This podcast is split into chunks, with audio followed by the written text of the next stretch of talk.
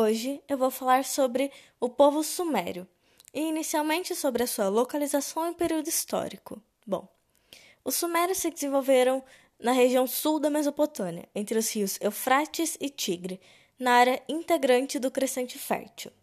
Habitaram essa região, conhecida como Suméria, entre os anos 4000 a.C. e 1950 a.C.